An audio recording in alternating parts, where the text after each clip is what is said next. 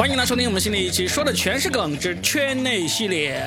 这我是罗宾那。今天的圈内呢，我们终于在深圳找到了两个从来没有出现过的脱口秀演员，跟我们一起聊啊。因为之前呢，大家听来听去都是牙签、牙签、牙签，都听腻了。确实在深圳也是找不到可以跟我好好聊圈内系列的那个朋友啊。之前大杨哥和老麦他们太忙了，就来不了。那今天这两个呢，呃，他们俩呢身份很特殊，他们俩都是有全职工作的脱口秀演员。那我们今天就找他们来好好聊一聊，当你有全职工作的情况下，你是怎么平衡工作与脱口秀这个事情的啊？说的好像脱口秀就不是一个工作一样。好，那我们先来介绍一下，坐在我旁边这位呢，是我们的来自西安的脱口秀演员王小贱。Hello，Hello，Hello，大家好。啊，王小贱是第一次上我们这个节目是吧？。对对对，老师抱怨说好多次想要来，但是我都没有邀请你来，是不是？没有，主要是你聊的话题一般太劲爆了，我害怕接受不了，我害怕说完说完之后直接就是会受到很多讽刺哦。好，那王小贱旁边呢是另外一位，可能大家呃听的比较少，因为他好像老是宅在家里，呃宅在广东、宅在深圳不出去的一个演员，他叫黄国俊。Hello，大家好，我是黄国俊黄国俊刚开始有一个艺名叫 Rock，对不对？啊，对对对，每次报名开放麦都会有观众说：“哈，真的是那个 Rock 吗 所以我就改了嘛，然后改了一个最普通的真名，我天对，就用自己的名字嘛，是吧？你你的名字也叫王小贱是吧？你有病啊！谁会谁会在名字里面加个贱字哦？谁知道呢？？”真的问一下，就是你忍痛去掉了 Rock 这个名字的时候，真的是不是心有不甘的？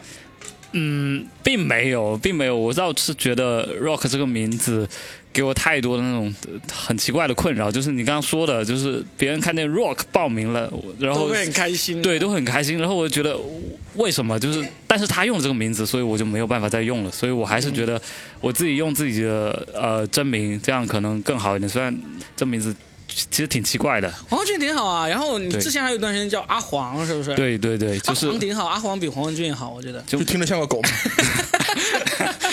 真的。谢谢你。好，哎，第一次 back，好，那我们其实来真的要说一下，因为我是一个全职脱口秀演员嘛，虽然我现在的主要工作还是当一个脱口秀俱乐部的老板那种，但是呢，我确实是从二零一二年开始，我就真的没有正儿八经的回去上班过了。所以当你俩提出说，哎，想要聊聊这个话题，说。你们还是要朝九晚五上班，然后呢，到了那个周中呃周末还要跑出来讲脱口秀，有遇到很多想要讲的那个故事的时候，我是真的是挺好奇的。因为当我开始讲脱口秀开始以来，我就从来没有回去上过班了。那抛出今天的第一个可以聊的话题，就是说你俩在做脱口秀之前以及现在做的都是什么工作？王小江，你先来吧。我其实正儿八经踏足到脱口秀是二零二零年七月。嗯严格来说，现在已经第三年了。我在二零年的时候，我的研究生刚刚毕业，然后那段时间其实没有一个准确的工作。然后当时有一个谈了一个女朋友，西安的女朋友，之前在抖音上刷到过很多脱口秀的一些片段，那我觉得还蛮有趣的。当时我丝毫没有说想踏入到这个圈子的一点点呃想法跟冲动。女朋友呢，当时就跟我说，她说：“哎，我觉得你也挺好笑的，说话也挺好，挺好玩的。呃，你咋不去尝试一下？”当时正好西安的有一个俱乐部呢，就办了一个培训，当时的女朋友就帮我报了这个名。去了之后，其实整个培训班大概有三十个人，然后首先开始是给我们讲了大概半个小时的段子的结构、写作结构，然后以及怎么去创作段子。然后其实当时我听完之后，呃，觉得就是原来段子它还是有这种层次关系的、逻辑关系的。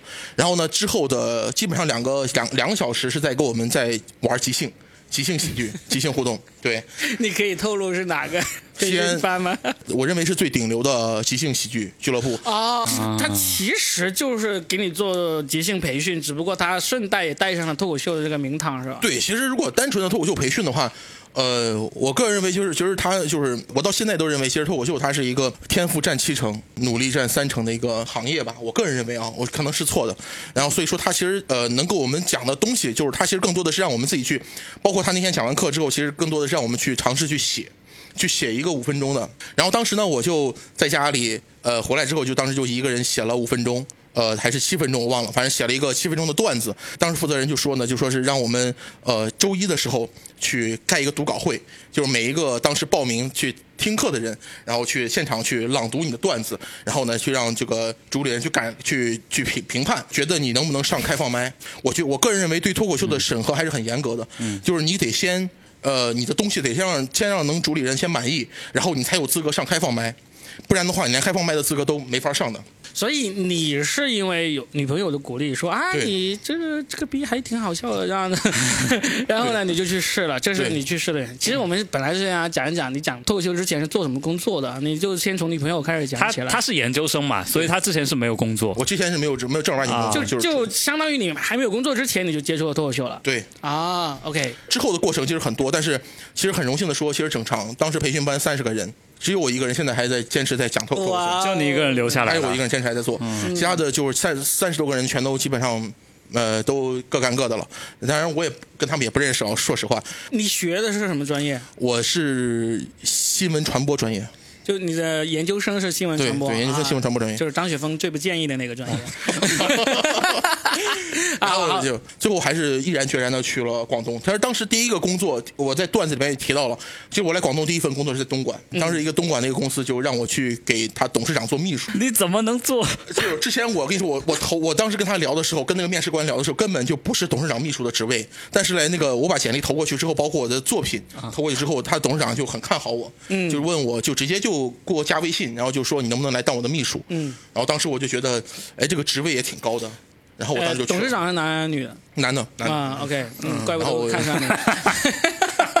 我操，前前东莞首富，呃前东莞首富真的吗真的真前东莞首富。啊啊，然后呢，去了吗？去了去了，然后在东莞待了半年。我其实我在东莞也是我第一次见到 Robin 哥，你刚去东莞，然后呢，当时东莞有一个俱乐部叫做大湾喜剧，就梁小志搞的。当时他刚刚开始做那个商演，当时王小贱刚去了，你就好像你刚到东莞就来看了，对不对？我刚到东莞应该是第二个礼拜，我就在找呃当地的一些脱口秀俱乐部，然后当时就联系到了，我记得好像是加码，嗯，加码，然后我加码之后，加码就给我说，他说如果你能，他说良好的东莞有一个脱口秀的老欧级。叫梁好志，他说如果你能跟他合伙，或者是你跟他一块儿去干一个脱口秀的话，我觉得很不错。当时我就加了梁好志的微信，梁好志说我在每个地哪个地方有一个演出，他说你可以过来看一下。然后我当时就第一次见到了 Robin 哥，嗯，还见到了梁好志，然后见到了我还记得见到了山大，然后之后我自己在东莞也自己做了一家俱乐部，嗯，跟一个东莞的演员叫阿涛，啊。我们两个人合伙做了一个俱乐部，叫士多喜剧，叫什么时间？士多喜剧，士多喜剧，现在没做了，对不对？现在没做了。阿涛他们现在在在东莞搞一个厂牌叫咸蛋喜剧，对我我听说我听说是这样，嗯，然后其实，在当时在东莞做做那个士多喜剧的时候，其实这个名字我当时想的是做一个喜剧便利店那种感觉，就是相当于是贩卖快乐。我还以为事儿多事儿多。逼。的，哎呀，我第一次听也是这种感觉。因为我觉得士多是广东一个独特的一个很独特的文化对对因为其他地方没有人把便利店叫叫士多，只有广东有叫叫士多，因为英文 storm。嗯，然后我当时觉得这个东西太有地域特色了，我觉得一定要把它运用起来。我当时起名字的时候一定要想，我要起一个广东地域特色的名字。当时想了很多，然后就是士多喜剧，我当时觉得很不错。然后我到当时找我那个同事帮我设计一个 logo，然后当时就用了，用了之后我当时就就选场地，然后在东莞的一个酒吧里头，跟那个那个老板是个美国人。然后跟那个美国人就谈，我说我在你那儿用场地，我来办脱口秀，呃，我但是我给不了你场租，我可以帮你带来一些客源，然后当时的营销也非常的粗犷，也非常的粗略，就是在门口贴海报，然后也没有上任何的呃美团呀、大麦这种平台，你就真没给场租啊？没给场租，一场都没给。刚开始都这样，啊这个这这这种三四线小城市。啊！然后我靠，很容易找到这样的资源的，得罪了啊！东莞的听众们得罪了，不好意思啊。但是那个老板那个 Michael 那个那个美国人叫 Michael，他很支持我，他就说他说你可以不用给我任何钱，呃，因为他是美国人，他觉得脱口秀这个东西在美国还是很火的嘛，他觉得呃我可以给你这样一个场地去做，那个场地当时应该能坐下六十个人，然后当时我的第一场在东莞办的时候，当时应该坐了十来个人，呃十来个人基本都买酒了，所以那个老板当时还很满很满意的。我在东莞大概坚持了做脱口秀坚持了两个月，每一个周办一次开放麦。呃，很厉害的是有一个东莞当地的一个公众号，类似于大麦的公众号，叫东莞吃喝玩乐。当时找到我就说想让我上架他他的平台，也不也不用给任何钱，他帮我去宣去去去宣传。但是其实对销量没有太大的帮助。上架之后卖了三张票，对，其实我这么说吧，跟阿涛在一块儿，其实合作还是很愉快的。虽然现在联系也少了，大概在一块儿在东莞做了半年的时间，脱口秀营销总收入三百多块，半年这么多啊！三百多块，对自己觉得那段经历还是对我来说很满足的。离开了东莞之后，我当时从那个公司辞职了，因为我觉得行业太狭窄。啊，你是因为辞职了才离开东莞的？对，辞职了之后我就到了广州，到了广州之后就，呃，但刚开始也没有演出，然后就接触了一些广州的演员，呃，包括当然现在跟我关系不太好的丧教，啊，也是在第一次，其实，在第一次在广州演出的时候是在丧教的俱乐部，然后也是演出了大概也是一个开放麦，演出了十分钟，然后丧教当时就加我微信，就问我能不能去给他主持，然后当时就去主持了，然后就联系了加马，然后加马当时的俱乐部叫纯粹幽默，我当时每一场开放麦基本都是主持，然后加马当时就跟我说，他说呃，要不然来上商演，我当时也问他了能不能上商演，然后加马说 OK，他在广州的琶洲那边，呃有一个小剧场。然后当时就每周大概有两三场演出吧，就是在那个里头，呃，当时是作为演员，大概坚持了几个月的时间，之后就来了深圳。来深圳也是因为换工作，是不是？对，来深圳也是换工作。当时从那个广告公司，然后那个工作呢就相对压力很大，因为呃广告公司也都知道加班很严重，我自己也觉得自己的身体可能吃不消，然后最后就到了甲方，也就到现在现在的这个深圳比亚迪。因为你到了深圳之后，就现在就一直在深圳了嘛，哈，这段故事我们放到后面说说。我们先说一说阿黄啊，黄国俊的故事。你是怎么之前做啥工作，然后怎么开始的？我之前是在游戏行业做商务的工作，然后开始那段时间也是应该是二零年差不多开始去去去讲开放麦，因为我当时是看了一个台湾的节目，曾伯恩嘛，曾伯恩不是有个伯恩夜夜秀嘛，然后我去关注他这个节目的时候，觉得这个其实非常有趣，然后但我不知道单口喜剧这个事情，我当当时完全不知道，然后我也是看了他个人的频道之后，我发现哇。这东西居然能自己一个人在台上讲，然后我就在，呃，开始找一些深圳有没有这种东西可以讲的，然后我就找到了一个俱乐部，那俱乐部叫硬核喜剧，去参加了第一次开放麦，然后到现在就一直持续下来去讲这个故事，然后我的故事就这么简单，但是我对你有印象，是因为啊。当时、呃，也就是二零二零年的时候，我在深圳的一个写字楼二十几楼，它有一个中、啊中啊空的、啊中间空的这么一个平台，那里去搞开放麦，这是我第一次看到你过来讲那个脱口秀。嗯，我印象中，你好像从那次我看到你开始到后面挺长一段时间，你好像都挺刻意的想要去讲那种 one liner 那样的风格的一个脱口秀，是不是？还是你自己根本没有意识到，就是就是自然的用了这种方式来讲？那我不知道是就是为什么，我之前看是看 Anthony Just Link 那些东西，我是觉得我很喜欢，然后后来我也不知道为什么所有人都说我讲的东西像是一个 one liner，但是我后面发现我自己写的东西也没有特别多的 one liner 的元素在里面，而而是可能我说话节奏就已经在那个地方了，而且加上我确实最喜欢的喜剧演员是他，所以所以我可能会受他一点影响。当时我觉得真的很有意思，因为你很明显看出来，你就刻意的用这种风格来讲，几乎那段时间见过你几次，你全都是用这样的方式，想要一句话反转，一句话反转这样子来讲。后来是什么什么时候你忽然摒弃了这种方式的？因为我又看了别人，就就试过，发现始终还是讲不好。对，这这这个方向不容易，因为我理性分析了一下，Anthony j u s t Link 应该是特别的帅，所以 所以确实你比较丑，我承认。对，所以我觉得没有没有办法。后来我又看了一个呃喜剧的明星，美国的叫 Tom Sakula，然后那个、那个死胖子，然后他讲的风格也非常有趣，包括现在海报上面有的 Billboard，我也是经常看他们演出，呃，在在在 Netflix 上面，我因为我觉得他们几个的风格是我目前集合体上面我喜欢的喜剧明星是这几个，所以我会尝试。看他们写的东西是什么样，然后我自己在写属于我自己生活故事的东西。然后 Louis C K 不喜欢，Tom Sakura 跟路易斯 K 有很多相像的地方。呃，但是他 Tom Sakura 更贱一点，对，他会更贱。我我我喜欢他那种带很贱的风格的，包括 Bieber 也特别的贱，所以我觉得我会喜欢。接下来讲的东西都是这种，然后呃，有没有人喜欢那就另码事了。反正我喜欢就是最重要的。啊、所以你就是因为看了曾伯恩的伯恩夜夜秀，然后呢又发现深圳有人在玩，反而是你没有像很多人啊，我我发现二零二零年之后才开始讲脱口秀的人，绝大部分啊，我怀疑甚至百分之九十九都是因为看了脱口秀大会才开始的。呃你是没有吗？对，基本上是因为因为我看综艺节目，然后看到了他，然后觉得我我应该能上台试试，所以我我受的影影响应该不算是那一派的影响，嗯嗯还是还是算是。在一些台湾节目里面看到的一些东西，然后我我倒觉得这种形式特别的有有趣，然后发现呃脱口秀大会也在播，也会看嘛，嗯也会看，其实都会看，对所以就就这样开始了，一直讲到现在。对，一直讲到现在。但是你的工作也是一直是有一个全职工作没有呃变过的。其实我已经在二零二二年的时候尝试过全职一段时间。我自己说嘛，就是全职是个状态，就是你只要辞掉工作，你就是个全职脱口秀演员了，是吧？你不管有没有人邀请你演出吗。其实我们之前有讨论过什么样的人才算是全职脱口秀演员，嗯我们当时是有一个定义的啊，当然这个定义也是我、我自己去琢磨出来的，不一定就是对的。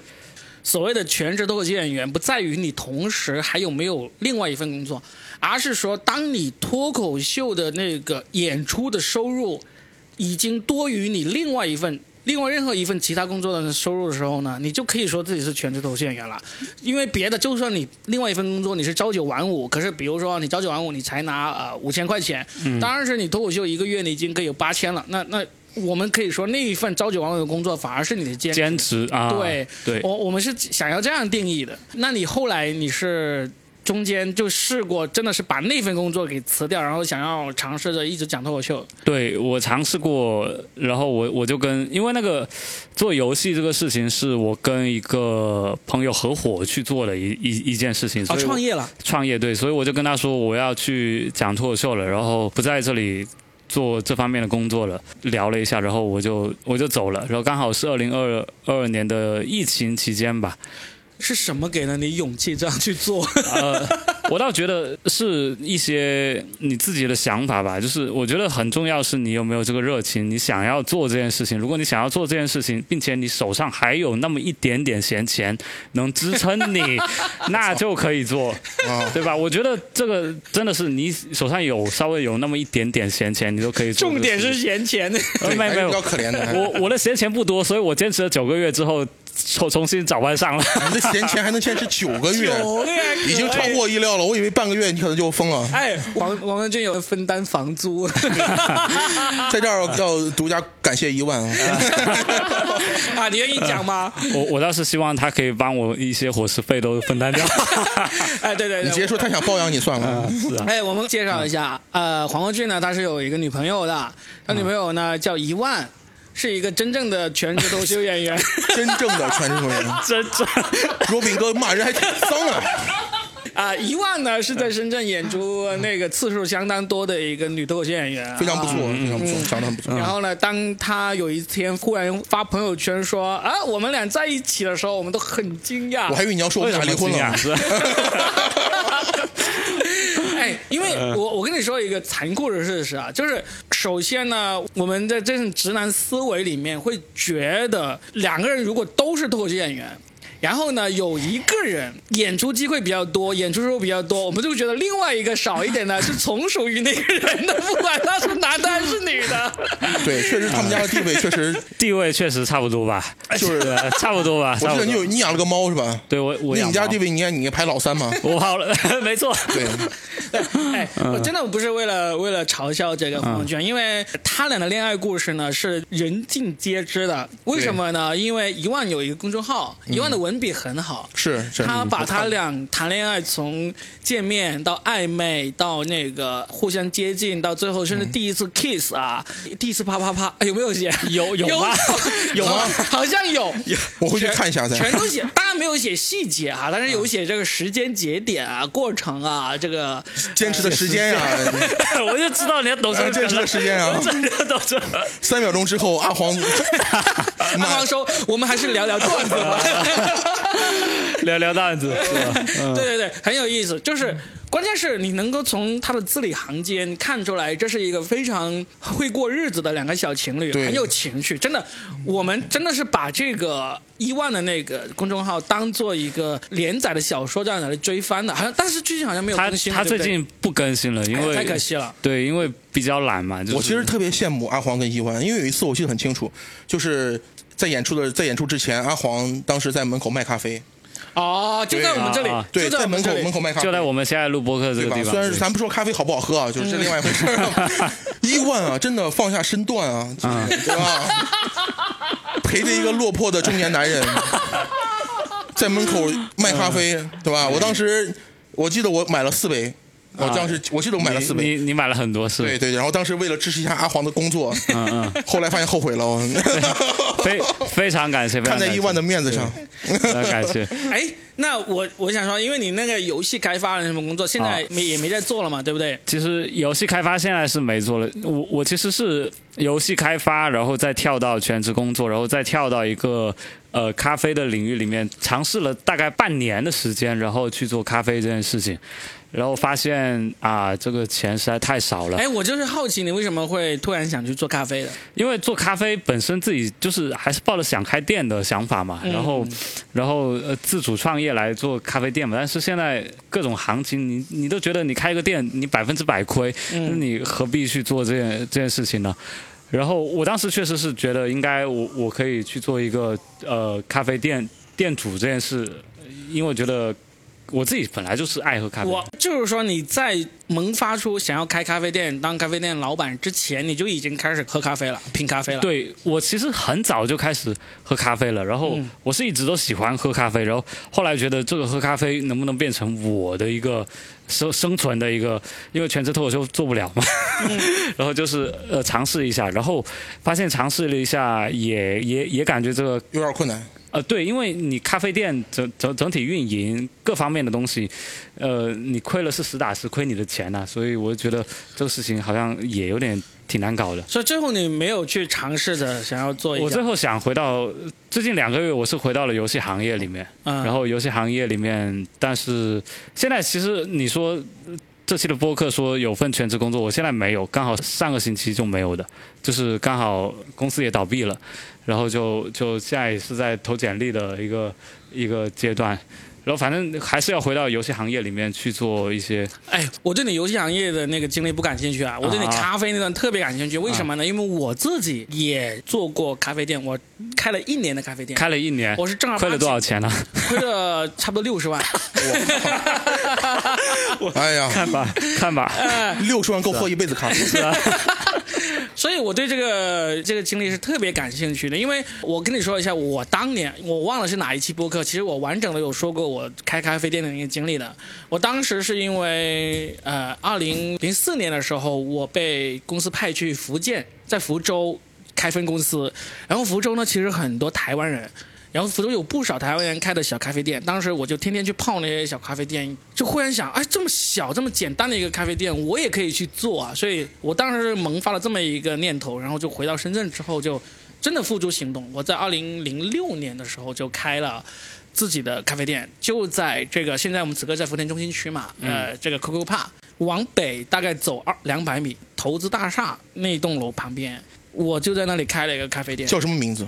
我当时是从别人手上盘过来的，原来的是一个简餐的一个店，叫做摩德，摩托车的摩，德是得到了德。然后呢，盘过来之后呢，他要求一个条件是保留他这个摩德这个名字，所以呢，我当时我就叫做爱喝摩德咖啡，就叫爱爱喝摩德。啊啊，然后英文名字叫 I Hope。I hope 呢，还有一个很搞笑的点，是因为我整一个那个 logo 的那个呃颜色啊，还有形状设计啊，都是山寨人家美国一一家很著名的这个呃叫做什么 pancake 松饼松饼店里面的，那个松饼店叫做 I Hop 啊。International House of Pancake，人家是一个说，我我我就加他的 I hope 后面加了一个一，叫做 I hope。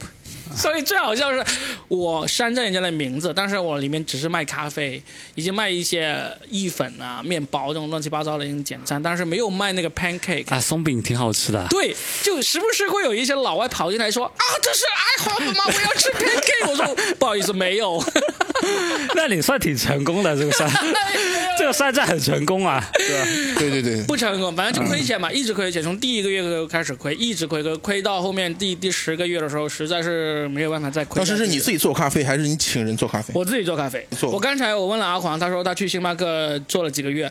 我当时为了开咖啡店，我就去星巴克，还有那个必胜客，还有一个叫做仙踪林这样的地方，这三个地方我去潜伏了，加起来总共差不多有五个月的时间，就是为了学习一下。哦，我另外一个合伙人还也跑去大快活，也是那个香港的一个连锁的 你们餐厅。你们这所有都跟松饼一点关系都没有。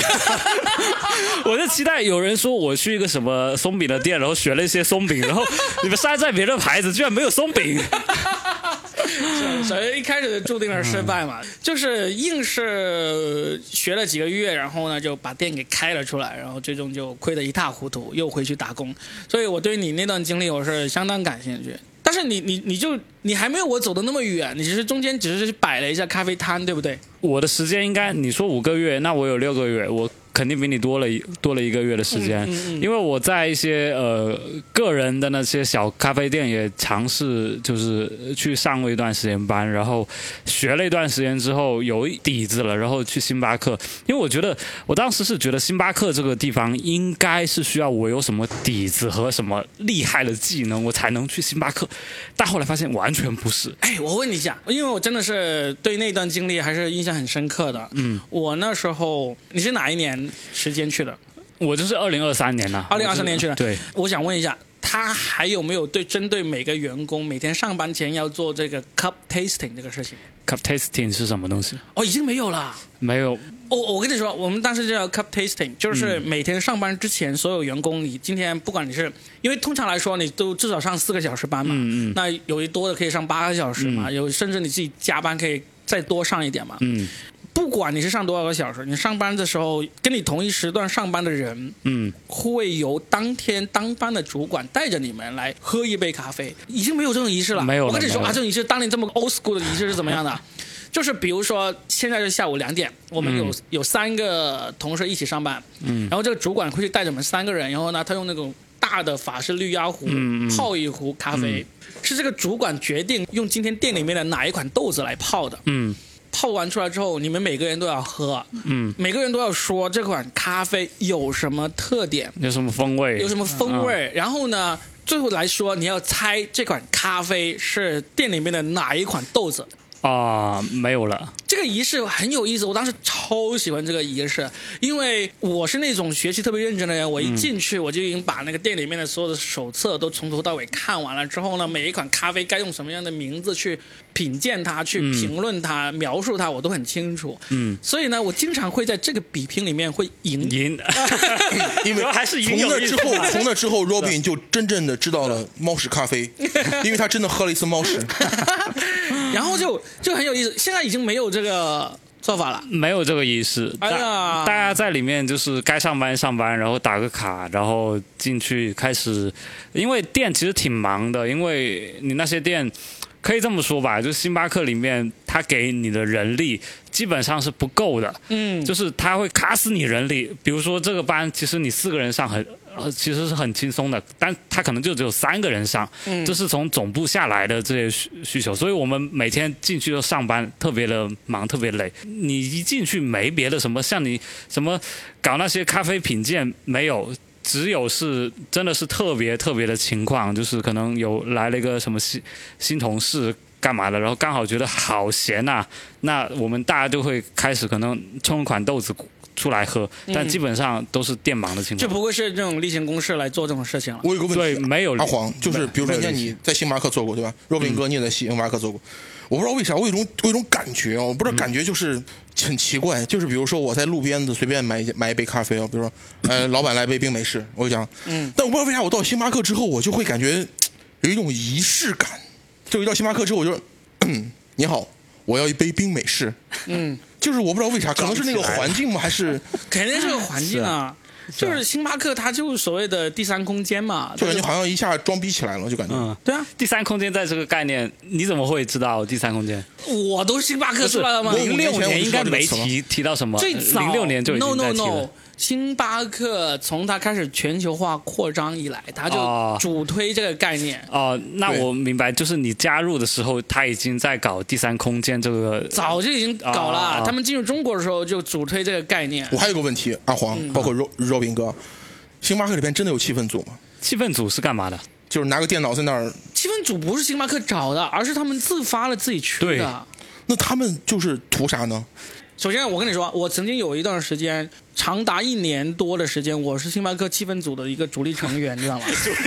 因为，因为我跟你说，原因是这样子，包括我，包括深圳有一个很有名的微博段子手叫银教授，嗯，他也是常年去星巴克里面去写稿的。我们为什么要挑星巴克？就是说那么多咖啡店，为什么就那么多人喜欢带电脑去星巴克呢？有两个点。首先，第一个点，很多人都能够做到，就是电源。星巴克是那个电源插座是特别多的，就很基本上你每一个你要你找到每一个位置都很容易的能够找到电源，这是第一个。第二个有一个点可能是很多人都不知道，星巴克的椅子和桌子的那个高低比是很符合人体工学的。你要是去一个那种小破店或者说那种小店，他们买的椅子桌子其实都没有考虑过这个问题。我们曾经作为一个自由工作者，我已经已经十多年一个自由工作者啊，我在有这个自己的办公室之前，我去过无数的那个咖啡店去尝试长时间，只要超过一个小时不动坐的，最舒服的就是星巴克，因为他们的椅子和桌子真的是符合人体工学的。你要这么说，完全同意，因为他们在人人的方面确实花不了多少钱的成本，但是在他们的这些椅子、凳子还有上面的装饰，都是花了巨大成本的。对，还有一个第三点，绝对星巴克没有人会过来说。先生，你要喝点什么？嗯，哦，那是没有这是非常重要的。这三点加起来，你就不管你是为了装逼也好，你是为了泡妞也好，为了干嘛，为了认真工作也好，你的首选就是星巴克。这三点加起来，你就没有别。所以说，星巴克其实不存在那种我花钱请人装拿拿个苹果过来就，绝对不可能。哦，其实你一年的时间待在星巴克里面，他的歌单你没听腻吗？没有啊，你换啊！而且你你干嘛？你你是去听歌的吗？你是去工作的呀！你真的是主要是我如果在里面，我是在里面上班的嘛，所以我我每天都会听他的歌单。星巴克的歌单会是他们官方就是会有要求，还是说你们自己想听啥听啥？没不不不可能，就是他的歌是每天都是同样的。就是他们官方要要求你要听。我我不知道他更新时间是什么，但是但是他所有的歌都是官方给下来的。给下来的，但是听腻了呀，就是你听腻你是你，因为你在这里上班呐、啊首先，你作为顾客来说，不管你是每天都要出去找咖啡店的好，你都不会永远只在一个店里面，对不对？啊对你肯定会换。就是，然后呢，而且他那个歌呢，他那个音乐呢，他真的是精选的，他全是爵士乐那种那个那种基本上是对。对，全是爵士乐。然后呢，这种其实你可以完全把它当做白噪音来对待的。所以呢，这个是星巴克好的地方。哎哎，我最后再问一个啊，哇！我要说起星巴克，我真的他妈三个月，怎么感情那么深？哎，我最后问一个，现在星巴克，你是二零二三年才去嘛，对不对？对。现在星巴克还有没有这种隐藏菜单？就是说我作为一个懂呃懂行的顾客，我说我要一个法式绿鸭壶三杯的，然后呢，他就知道给你弄，有没有？隐藏菜单没有，就是你知道以前我们是有这种隐藏菜单的，就是顾客就是我是我要一个那个，他也是你专门用英文说的，叫做 three cup 啊。三杯的那个，他就用一个小的法式绿鸭壶，嗯。然后呢，你可以挑选店里面的任何一款豆子，嗯，他就磨好给你，然后给你冲好，他就给你一个绿鸭壶，然后给你三个小小的那种最小的那种 espresso 那种、嗯那种嗯陶瓷杯，嗯给你三个杯子，你就跟朋友就喝这样的，这个非常便宜，比美式要便宜，比那个本周要便宜没听过，没听过也也没没有了也完全没看过有人是这么点的。啊。倒是倒是现在呃这个时代的变迁，可能会出现一些，就是人家在小红书上面，然后呃发掘了一些什么配方，就是可能跟你说我要一个什么样的，比如说我要冰美式，我要里面加什么加什么，可能会有一些客人这个是一直都有。对这这个会有，但是你说嗯那个我是没听过，而且我也没接触过有人是这么点的。以前我们特别鼓励客人去开发呃隐藏菜单，对提出这种特殊的要求。嗯，那时候我们最喜欢的一个，就是我们会告诉客人会有这样的，你可以把我们的每一款糖浆加什么那个那个那个咖啡，然后做出一款不一样的那个饮料。现在应该是不会有这样鼓励了。你知道当时我们呃经常看到漂亮的女孩子，我们会鼓励说你想喝粉红色的牛奶吗？他说可以呀、我就说你那你就点一杯牛奶，然后加那个 raspberry 覆盆子那个糖浆，一倒进去就变成粉红色的。然后这个时候，Robin 拿着他的杯子进了后厨，三分钟之后出来，这是粉红色的牛奶，可能味道不太对，因为太新鲜了。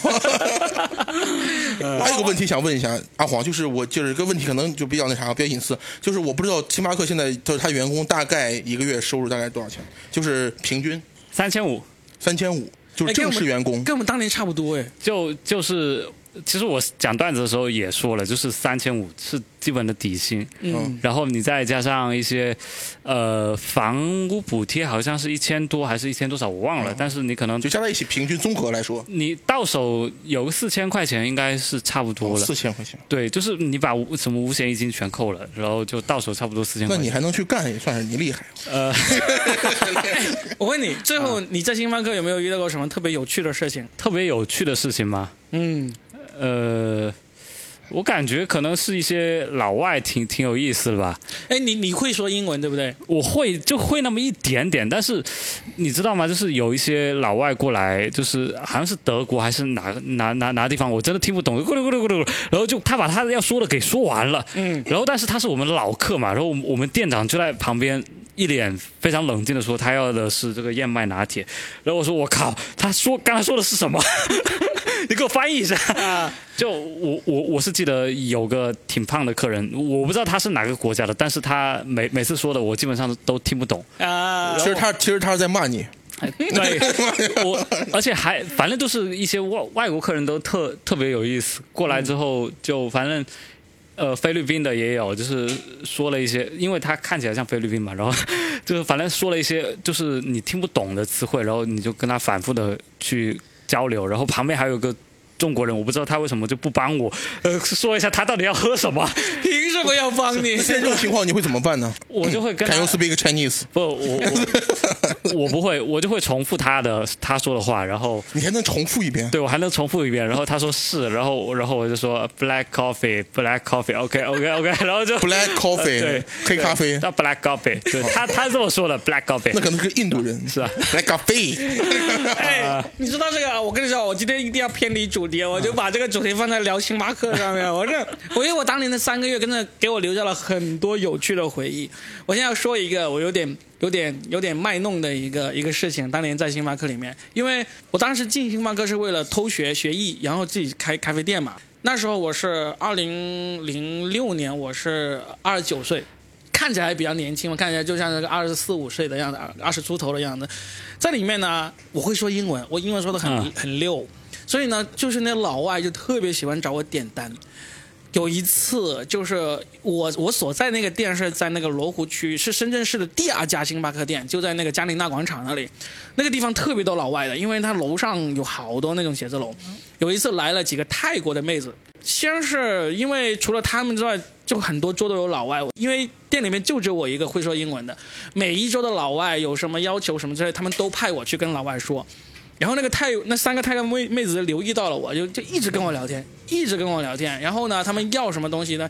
加水啊，或者点单啊，或者要纸巾啊什么的，我都给他们服务。要要要杯粉红色的牛奶。对，粉红色的也给他。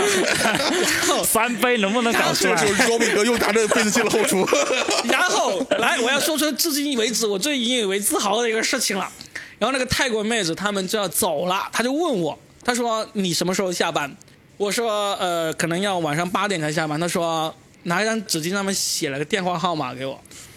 他说他说下班的时候给我打电话。我操！我就说啊，不是，我说我就那时候我说我说还要工作啊，这个要挣钱啊。别装逼了，你就说实话吧。是真的，是真的。然后他就说：“你这里工作多少钱？”我就说：“呃，一个月三千多吧。”他说：“我给你三倍。三倍是多就是一个月还是一晚上还”是我不知道，我当时我就说啊，还是想买你的粉红色牛奶的配方？一直这样。他就是说下了班打一个电话，我当时真的太他妈正直了！我跟你说，我当时完了，我就把这个电话号码给了店里面另外一个特别想要得到这个机会的一个伙伴，我就说，我就告诉他，就说你给他打电话吧。我真的不是装逼，我真的就把那张纸巾给了他，没有打那个电话。我当时现在我觉得，啊好可惜啊！刚才 Robin 那个故事 其实是他从别人那儿听到的，想得到那个机会的人就是他。其实，反正这是我这离开星巴克一个现在为止还在时不时拿出来吹牛逼悔的事情。哎，也不叫后悔吧，反正会拿出来吹牛逼的一个故事。嗯那还有一个故事是很有意思的，就是我当时是完全对脱口秀是一无所知嘛，然后呢也没有想过自己将来几年之后会开始讲脱口秀，但是我在星巴克里面听到了一个迄今为止，我还时不时还会在。某些脱口秀演员身上听到的一个段子，嗯就是就是一个网络段子，但那天就是在星巴克听到的，是我在星巴克的一个很好的一个伙伴，有一有一个男的啊，就就后来我就是把那个电话号码给了他的那个，嗯，他当时是外面有一个黑人。点了一杯咖啡，在外面喝，一个人坐在那个户外在喝，他就老是盯着那个黑人，我就问他，我说你老是盯着人家干嘛？他说他好黑啊，好黑，我没有见过这么黑的。然后你知道，在星巴克呢，我们是会有权利会决定给顾客送一些糕点或者是吃的、试喝的一些饮料的我怎么从来没被人送过有对啊，有你你在星巴克，你只要坐的时间够久，时不时会碰到给你试喝试吃的。在我们那里应该是就是你要达业绩的时候，比如说要找你买粽子的时候，他会给你送一些粽子，但你是早说嘛，你早说我就包圆了。我天，那 粽子好难吃，你要吃吗？哦，算了，当 我没说。然后那个家伙他就拿了一块黑巧克力，太恶不知道你，太恶趣味了吧！我他就他就说你拿去送给他。我说为什么？啊他说我想看一看他会不会咬到自己的手指。这是我第一次发现中国人真他妈好的好。然后这个时候，Robin 哥就去后台给他拿了，拿了之后拿了一杯粉红色牛奶出来，这下你不会咬到自己的手指了。就就这个段子，我后来听过无数版本，但是最初我第一次听的版本就是在星巴哎，克。那但是这个故事是你先听到的，还是就为什么会有那么多讲过这个？没有这个段子，肯定就是在他告诉我之前，他就已经在网上看到了。哦，然后呢？但是我没想到，当我开始从事脱口秀这么多年之后，我偶尔会能够从一些脱口秀演员身上听到这样类似的故事，我就觉得 啊，这很有趣。哎哎，扯过来，他妈的，我们这一期是圈内啊！哎，说回这个脱口秀啊，哎啊，你俩都有全职工作，然后呢，我想问一下，在你们兼顾全职工作和这个脱口秀之间，有没有遇到什么样的一个困难，或者说值得跟大家分享的故事？其实比如说，你看我，因为我在比亚迪上班，其实我就是怎么说呢？我是做市场策略研究。其实这个工作相对来说，呃，忙碌的时候是分阶段的。就比如说有新车上市前一到两个月是比较忙，因为你要筹备一些发布会的事宜啊什么的，包括呃给领导写一些稿子呀什么的，包括做一些这个 PPT。但是呢，这段时间呢，就是比如说有演出的话，还是有一部分收入的，还是想要挣的嘛。嗯所以说，那我就会趁领导没有看到我的时候，偷偷的溜出办公室。嗯但是这个情况被领导发现过，就是领导叫我的名字的时候，然后我同事会说他已经走了，然后呢，这个时候当然领导就就就说那算了。一段时间之后，用这个方法坚持了一段时间之后，呃，突然有一天，一个领导给我发了个微信，他说这段时间你最好把你所有的演出推了，不然就就领导是知道你去讲脱口秀，知道我我上下从上到下所有的领导全都知道，都知道。我我是个演员，嗯。嗯。然后直到有一天我在地铁上的时候，那个领导突然给我发微信，他说：“你最好把这段时间把你的演出全都推了，不然的话我就上报，因为在比亚迪是不能有副业的。啊，”然后这个时候，那我就适当的减少了一些当时的演出，嗯，然后但还是保留了一些我认为这段时间应该不会有领导会找我，就是正常下班时间去的，对，嗯。正常是比如说周六周天的下午，我可能知道领导不会找我，嗯。然后我就保留这段时间的。但是有时候，呃，比如说在这个场地，就是在你现在这个场地，我也有两三次在前面演出的时候，我在后面开会，啊，对对对，也有这种情况发生。就是这是我的一个工作常态，因为呃有时候确实在那那么阶段性的会很忙，嗯，会天天加班到凌晨三四点，很正常的。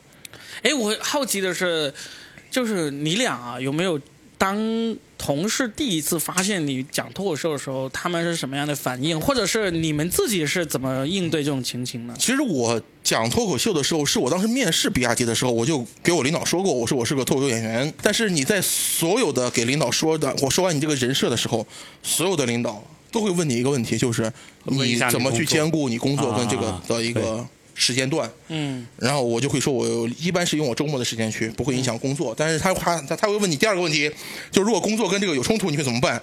嗯、但是我会，所有的人都会很虚伪的回答，你的工作为先，对吧？对对对但是其实我也很少这么这么做啊。然后，但是所有同事知道我脱口秀演员的时候，都是我啊，就这种反应。嗯然后你讲一个，讲一个就会这样子。嗯嗯，那那就是怎么可能？就是你们说讲我就讲，那不可能的，对吧？嗯然后就是所有的演，其实所有的观众，呃，不是所有观众，所有的同事知道你讲脱口秀的时候，他们还是会惊讶，他们会觉得身边会有这样一个人。嗯所以他们真的有没有人来看过你演出？有我很多同事都来看过，然后他们只要来的话，我都会说，就是比如说，那你一两个人来的话，我你就直接进来，然后我请你们看呀什么的，会有这样的情况。嗯，好是阿阿黄有没有？呃，其实我不太算是有，是因为我之前那份工作也算是我跟别人合伙的，所以我就直接去去讲，他们也不会怎么样。而且相对来说，我们我们那个公司的状态还是挺支持去做这个事情，因为做游戏本来挺挺死板、挺挺沉闷的一份工作嘛，然后。对于我的这个合伙人来说，他觉得这个事情挺好玩的，然后他甚至还想愿意过来尝试一下，所以我我是觉得我没有遇到特别多这这样的困扰，相反是有一些呃有没有同事过来看过，确实有邀请他们过来到到后面呃最近不是有有要这里呃开放麦的这个邀请观众嘛，我都会说你吧，我倒觉得也没也也没啥，就是对我来说他们看。看到我就看到我了呗，然后我并不会觉得有主要是因为你演出的时候，他们都在卖咖啡。没有，他没有，没有没有，我我那些星巴克的同事是一个都不来，因为他们真的太忙了。对，他们忙到就是我因为说你四千块钱的收入确实很难，就是消费得起这个。呃对，而且 而且你说的完全没错，他就四千块钱的收入真的很难消费。这这里这里确实感谢一下伊万，确实不容易。锲而不舍，这就是爱情。哎，谁说深圳没有爱情？表示沉默的。伊万 say yes。哎，我最后想问一个问题啊，因为我们也聊了差不多一个小时了，我们最后问一个问题，就是说什么样的情况下，根据你们现在实际的情况，你预计自己到了哪一个时刻，会真的就全情全部时间的投入来当一个全职的脱口秀演员呢？这个问题阿黄先回答吧，我想一下。阿黄先来说。对我现在的状态，其实因为我都说了嘛，我现在也没有其他的工作，然后我也在找一些工作。我觉得找工作这个事情，在现阶段来说挺难的，挺困难的。不是，我问的不是这个，我一你像你这个说法，啊你意思就是说我现在找不到好的工作，或者说没有一个更好的工作给我，那我就呃来讲脱口秀了，因为暂时我也不想去哦，我将就。但是我意思就是说，当你就算是有一份你还算满意的工作，但是你忽然觉得不行，我就算这个工作还挺满意，但是我也想。全部时间投入来做这个脱口秀演员的工作，啊你你会想象过自己会有这么一个时刻？就是我之就是我之前已经做过了，所以我当我再再攒够九个月到一年的钱之后，我会再来一次的，就这么简单而已。感谢伊万，一万确实不容易。一万每个月给他一万，他就可以了。对，是吧？那我不用工作了。这个名字是你给他取的哦。然后呢，你呢其实呢？我觉得，哎，其实我从一开始踏入这个行业的时候，我没有想过做完全全职。就像如果说刚才若斌哥说那个，如果你的收入就是演出收入高于你的工资的话，你就算是个全职。其实我呃大概有三分之一半的时间，我的演出费是高于我的工资的，基本上就是呃不说高于吧，就是持平，起码是个持平的状态。你肯定高于你有相当多时间，我知道。呃，对，反正就是可能高了一点，高了一点。嗯，但是我这个脱口秀这个艺术，只是我认为就是说我可能有有更多的呃创意想法，其实是付诸于工付诸于工作。比如说，呃，我那天还跟我朋友喝酒是聊聊天的时候在说。我说我从来没有，因为谈谈前段时间我负责那个车型刚上市，嗯，销量还不错。我说我很有成就感，然后他说为啥？我说我从来没有想过我策划的，包括我所有的东西都是我命名的的一款车型被全国人接受认可，那款车型是你命名的，我命名啥车型？就腾势 N 八，大家不要买啊。我也在想，没错 N 八算什么你命名啊？不是，也不是命名，就是里边所有的卖点包装啊，是我做的。N 八，这不是一个名字好吗？这是一个编号，呃，真的是一个名字吗不能？说太多，说太多，后来你不懂。N 八真的就像跟 GL 八一样，是对对 GL 八它是个它是个那 N 八这个名字，你说一说，这名字是有什么？因为比亚迪集团分为几个品牌嘛，我是在属于腾势的这样的一个品牌里头。然后腾势的英文叫 Denza，D E N Z A。嗯。然后因为它其实是这个五个字母，它是分别代表每个字母代表一个车型序列嘛。D 代表的是 MPV，然后 N 代表的是 SUV，然后我负责的就是一款 SUV。嗯，然后这一款车因为又是第二款人之后，我就是包装了很多卖点，就第一款叫 N 八，第一款那么 N7 第一款叫 N 七，第二款叫 N 八、对。这跟你有毛关系？他们很自然。第三款叫 N 九，我知道了，哎我命名，我命名的，我命名的，大家记住啊，现在还没有 N 九啊，有有 N 九就是我命名的，记住了。不是，哎，原来就是很多的，比如说定位啊、包装啊，是我做的。所以说我当时觉得，哎，就这种成就感，就觉得啊、全国人民都看到了，然后全民也可以买，我觉得很成就感。但是这个东西，就是说，你说脱口秀，它也它也有这样的感染力，但是这样就是它这种这种对于你的内心的满足感是不一样的。一个是感觉怎么说都是事业上的，但是一个是处于一个。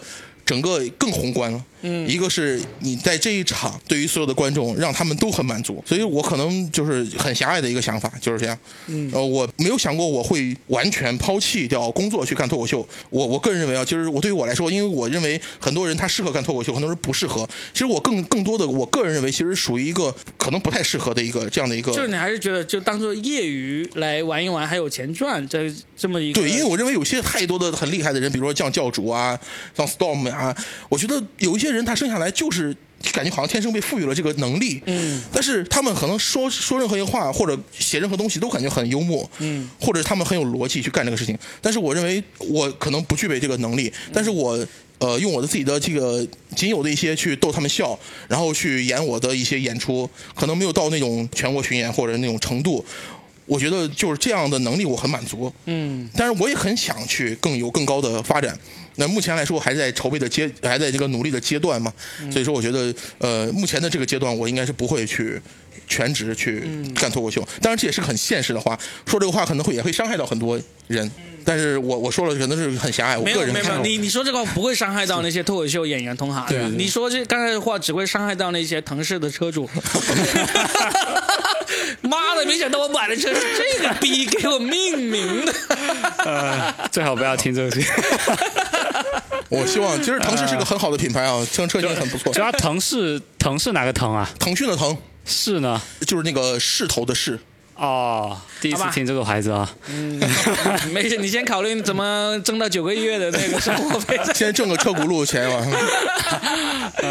哎，那今天呢，我们就在好不容易在深圳找到了两位有空有闲过来跟我聊一聊圈内。其实我们也没有聊多少圈内啊，都是聊我们自己的个人经历了。反正就啊、大家知道啊，自从牙签驾鹤西去啊，不是，呃、自从牙签驾自从牙签飞到那个杭州去了以后，我觉得在深圳很难找到这种有空又了解圈内事些事情的人来跟我聊这个圈内系列了啊。很显然，两位呢也不是特别了解圈内的事情，所以呢，嗯，我也不知道跟你俩聊完之后下一期什么时候了。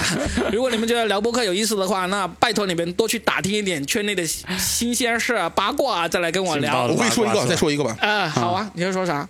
投名状是吧？你要没有投名状，就是我去年，因为我就是说到圈内，反正就是全职跟演员的这种脱口秀的关系嘛。嗯，我要说到一个人，这个人我非常的佩服，嗯叫艾克。啊。就是我在上海去年的上海十一演出的时候，我认识了这个艾克，他是个新疆人嘛。嗯。这个人当时我认识他的时候，他是在麦当劳打工，哦？他是麦当劳的 QE 品控官，然后这个品控官呢，就是相当于是，呃，要检查每一个出品的质量。他可以去随便麦当劳，全国所有的麦当劳，只要有麦当劳店进去随便吃，就是你只要就是，比如说我检查你个质量，我尝一下，OK，如果你我觉得你有有有有问题的话，我可能就要随时要指出来。然后艾克这么一个人呢，就是，但是他的现场非常的炸，现场非常的炸。我当时在上海听的那段时间，十一七天，我在上海待那段，我觉得我听了大概他的演出应该有不下三十遍，但是我每场还是都会笑。这样的一个人，我跟他在十一的时候，呃，七天我跟他喝了有四天酒，每一天每一场都是喝到凌晨四点五点。他早上的上班时间很固定，早上七点钟上班。我靠，然后所以说他，而且他住的很远，在上海，他住的很远。他每天早上就是跟我每天凌晨跟我喝完酒，四点多的时候再打车回去洗个澡，再去上班，嗯，一直上到呃上到下午两，他是两点钟下班。我当时就问他，我说你这个工作能挣多少钱？你能这样子就是让你这样子去干这个事儿？他说这个工作交完社保乱七八糟的下来一个月一千六还是一千多块钱。那为啥要做呢？是啊我说你为啥？我也是问那个你为啥要做呢？他说就是因为觉得这个工作还交社保啊，就是交一些东西，他比如说觉得得有这样的一个途径去，去去给他去交这些东西。然后我当时觉得哦，那那那你这样说我也可以理解，但是你我觉得太辛苦了，早上喝到四五点啊，我当时都觉得血压都高了。然后他早上还是正常上班，下午两点。他还是那种打卡制的，别人麦当劳是可以跟他去签，就是那种，比如你早上九点钟过来，我下午五点半下下班这样，但是他就是他说不，我要就是打那种小时的那种，一小时两两小时，那种工资肯定相对就比较低嘛。嗯。然后他就下午两点钟他准时要下班，他说我要去演出，然后所以说他就当时下午两两点钟还是一点钟要下班，下班之后赶去演出，但是他演出也非常的多。我再见到他的时候是今年的四月份，在上海车展的时候去跟他吃了个饭，然后他说他。他应该是把工作辞了，就是麦当劳的工作辞了，然后去全职去干脱口秀了。应该。那他社保谁给他交？那就可能他他挣的钱已经可能也不需要交了吧。你这个也不是什么圈内爆料啊！你就啊，对啊，你给各位听众介绍了一个上海很棒的一个新疆籍的脱口秀演员，叫艾克，对吧？对。呃，艾克好像还没有来过我们深圳演出啊，希望他有机会来深圳演出一下啊。好的。这么一个有趣的脱口秀演员，效果很爆很炸啊！你这个跟我们的圈内系列，啊，你还是有空多听一听我们圈内在聊什么的吧，好吧？当然了，我希望艾克呢也更多人能知道啊，他是他说不定也是会红的一个演员。很多人都说他是那个卡姆第二嘛，对不对？对他跟呃，对他可能好像就是跟卡姆经常在一块儿聊天啊啥的。啊，现在他跟卡姆卡姆也是好朋友是吧？对，好朋友。啊，希望卡姆把他的毕生绝学倾囊相授给这个艾克，然后艾克呢就代替卡姆完成他未尽的事。啊，好了 好了，那我们这一期呢，貌似圈内的博客呢就聊到这。如果大家喜欢王小贱和阿黄的话，记得给我们留言评论一下，我就下次再找他们再来讲。要不喜欢的话，我就懂了，我下次不会找他们的啊。可以不说话，不喜欢就不说话啊。喜欢就说啊，要是没有人什么评论的话，我就知道下次不要找他们了。好吧，那行，那我们下次再聊，谢谢，拜拜，拜拜。time and the morning, honey, you survive.